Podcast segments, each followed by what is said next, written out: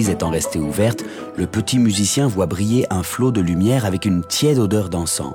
Il s'avance sous les voûtes jaunies par le reflet des cierges jusqu'au poêle où se meurt un petit feu. Il tend ses mains et ses pieds vers la fonte brûlante.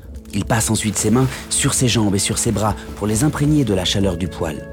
Les vieilles femmes qui s'approchent elles aussi du poêle regardent avec méfiance le petit vagabond. Ils sentent alors glisser dans son sang une chaude langueur. Sa tête retombe sur sa poitrine.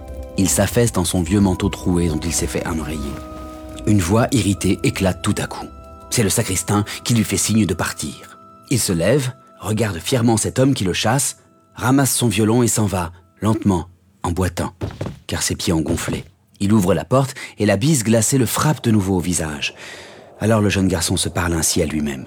Francesco, mon pauvre Francesco, pourquoi as-tu quitté la montagne? Tu avais une mère à la montagne et tu l'as quittée. Où sont les autres? Ceux qui m'ont précédé dans mon tour du monde. Paolo est mort dans la campagne pendant qu'il faisait chaud encore et que les arbres étaient verts. Il a bien du bonheur, Paolo. J'ai perdu en chemin, Paolo. Et Pietro aussi, mon cher Pietro, plus jeune que moi de deux ans. Et les autres m'ont quitté en me disant bon voyage. Tous les ans à Noël, nous allions à Naples avec les cornemuses et les violons. Et les gens nous donnaient de la galette, du fromage, des fruits ou de petites pièces de monnaie tout le long du chemin. Naples, Naples. Et tout le long du chemin, il y avait des crèches avec l'âne, les mages et notre sauveur devant lesquels ronflaient les cornemuses et chantaient les hommes de la plaine. Ma mère me disait Francesco, tu es le dernier de mes entrailles, je te vois partir avec douleur, mais on est riche où tu vas. Voilà pourquoi je ne veux pas te retenir. Dieu soit avec toi. Quand tu reviendras, je pourrai mourir. Va donc, mon cher enfant. Puis elle m'a donné ce violon et elle est venue avec les autres mères jusqu'aux montagnes qui paraissent bleues quand on les voit de loin. Ensuite, elles sont restées les bras tendus, et quand le soir est venu, nous avons joué de la cornemuse et du violon afin qu'elles puissent encore nous entendre. Et maintenant je reviens, mais plus pauvre que je suis parti car je n'ai plus d'espérance. À ce moment, le petit joueur de violon entendit à quelques pas de lui trois petits garçons qui chantaient à la porte d'une maison. Et l'un d'eux tenait, au bout d'un bâton, une lanterne où brûlait une chandelle. C'étaient des enfants de la campagne, en sabots, avec des écharpes sur la tête, et il chantait des chants de Noël pour gagner quelques sous. Le plus grand se haussait sur la pointe des pieds et chantait à travers le trou de la serrure afin qu'on l'entendît mieux de l'intérieur. Le second chantait en tournant sur lui-même, les mains dans les poches, et l'on voyait sa bouche large ouverte car il criait de toutes ses forces. Le troisième criait aussi, mais il s'interrompait à tout moment pour renifler car son nez coulait. Et il se remettait à crier avec une telle force que sa voix semblait devoir se briser. Les trois petits garçons allaient recommencer pour la troisième fois leur complainte, quand ils entendirent tout à coup jouer du violon à côté d'eux. C'était Francesco qui, humble et souriant, les accompagnait. Et du pied Il battait la mesure pour tâcher d'être d'accord avec eux. Ils cessèrent alors de chanter, et le plus grand mit son poing sous le nez de Francesco en lui disant ⁇ Nous ne voulons partager notre argent avec personne !⁇ Ainsi chassé, il s'en va, de rue en rue, jouant à la porte des maisons et devant les boutiques, mais l'archet glisse à peine sur les cordes, car les crins en sont gelés. Où passera-t-il la nuit? Au fond d'une cour sombre, sous un hangar, une charrette de paille est remisée. Il pénètre doucement dans le hangar et soulève la paille pour se glisser dessous. Un chien sort en ce moment de sa niche et fait entendre des aboiements furieux. Désespéré d'être chassé de nouveau, le petit joueur de violon revient sur ses pas et se dirige vers cette maison où la charité, la grâce et la douceur lui sont apparus sous les traits de Lynch. Voici en effet la belle maison blanche avec sa grande porte peinte en chêne sur laquelle les poignées de bronze imitent des têtes de lion et un peu au-dessus, une superbe plaque de cuivre reluisante étale le nom de Capelle et compagnie gravé en grosses lettres. Il regarde les fenêtres, partout closes, et il y en a trois au premier étage qui sont éclairées. Les sons d'un piano, comme une musique de paradis, s'échappent par les fentes des volets, et bientôt une petite voix d'or s'élève dans le silence de la nuit. Cette voix lui rappelle le murmure avec lequel sa mère le berçait, les chants des petits enfants de la montagne, le vent dans les arbres, mille choses tendres et lointaines. Puis la voix cesse, mais il l'entend longtemps encore, comme un chant de Noël au fond de son cœur. La porte de la maison Capelle et compagnie s'ouvre et une joyeuse lumière se répand au dehors. Des hommes et des femmes chaudement vêtus serrent la main au maître de maison et une petite voix, celle qui a chanté, leur jette le bonsoir. Puis la compagnie se sépare en riant, la porte se referme et les fenêtres où brillait l'éclat des lampes, une à une, s'obscurcissent. Ah Monsieur Capelle a voulu fêter le réveillon et il a bien fait les choses.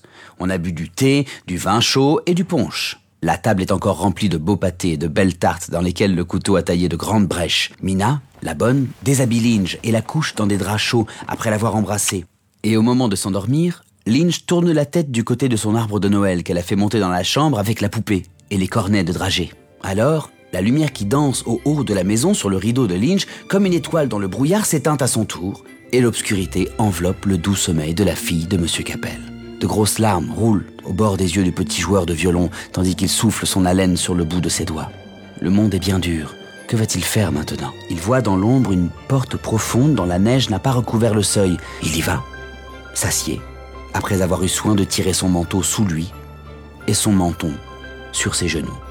Il s'endort. Tout à coup, il lui semble que la terre s'est dérobée sous ses pieds. Est-ce lui qui monte? La terre qui descend? Qu'importe, ce qui se découvre à ses yeux est bien plus beau que la terre. Et tout de suite, il sent une odeur délicieuse, comme celle qui sortait de la cave du pâtissier. L'air est embaumé de vanille, de safran, de cannelle, de citron, et un petit vent chaud répand ses bonnes odeurs au loin. De magnifiques campagnes s'étendent à présent devant lui avec des tons de pourpre, d'émeraude, de turquoise, jusqu'aux horizons de montagne qui dentellent l'azur du ciel et un abricot étincelant comme un soleil répand sa lumière sur les gelées, les sirops et les crèmes du paysage. Jamais le vrai soleil ne lui a paru à la fois si brillant et si humide. Oh, que tout cela est bon et qu'il fait doux de vivre. Ainsi se parle Francesco, car il vient de prendre un bain dans la crème et il a mangé trois îles coup sur coup. Puis, une montagne en caramel se dresse devant lui, surmontée de la même tour qu'il a vue chez le pâtissier.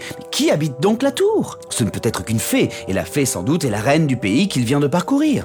Mais comment pénétrer dans la splendide tour? Il cherche en vain la sonnette. Toc toc, fait-il enfin Et une voix, douce comme de la confiture, lui répond du fond de la tour Entrez Il entre.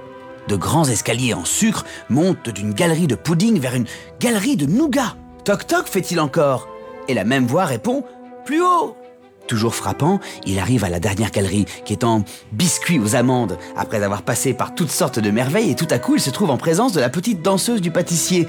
Elle lui sourit très gentiment et lui dit ⁇ Je t'attendais, mon petit Francesco ⁇ Elle était debout sur ses deux pieds et lui tendait la main à présent. Jamais Francesco n'avait vu une si jolie personne, ni plus mignonne, ni plus potelée, ni mieux faite, et elle était tout en sucre avec des couleurs éclatantes qui la rendaient encore plus à son goût, et si appétissant que Francesco, qui ne savait que répondre à la jolie personne, se mit à lui lécher le cou, sous ses cheveux blonds cendrés. Il pensa tout à coup que cette jolie créature était la même que celle qui lui avait fait la charité, et comme si la petite danseuse eût compris ce qui se passait en lui, elle lui dit ⁇ Oui, c'est bien moi, voici ma main, épousons-nous ⁇ mon royaume sera aussi le tien. Alors Francesco mit sa main dans la sienne et ils furent mariés. Voici la nuit, Francesco, lui dit la petite fille en sucre. Nous allons nous séparer. Et Francesco la vit fondre, lentement. Comme une étoile, la tour se fondit, et les montagnes se fondirent, et les paysages se mirent à fondre aussi pendant que lui-même se sentait fondre, fondre toujours un peu plus. Le matin, la servante de la maison, en ouvrant la porte pour aller chez le boulanger, trouva sur le seuil un petit cadavre glacé. Chut, ne le réveillons pas. Il est parti. Le pauvre Francesco sur l'aile du rêve à travers la nuit de Noël.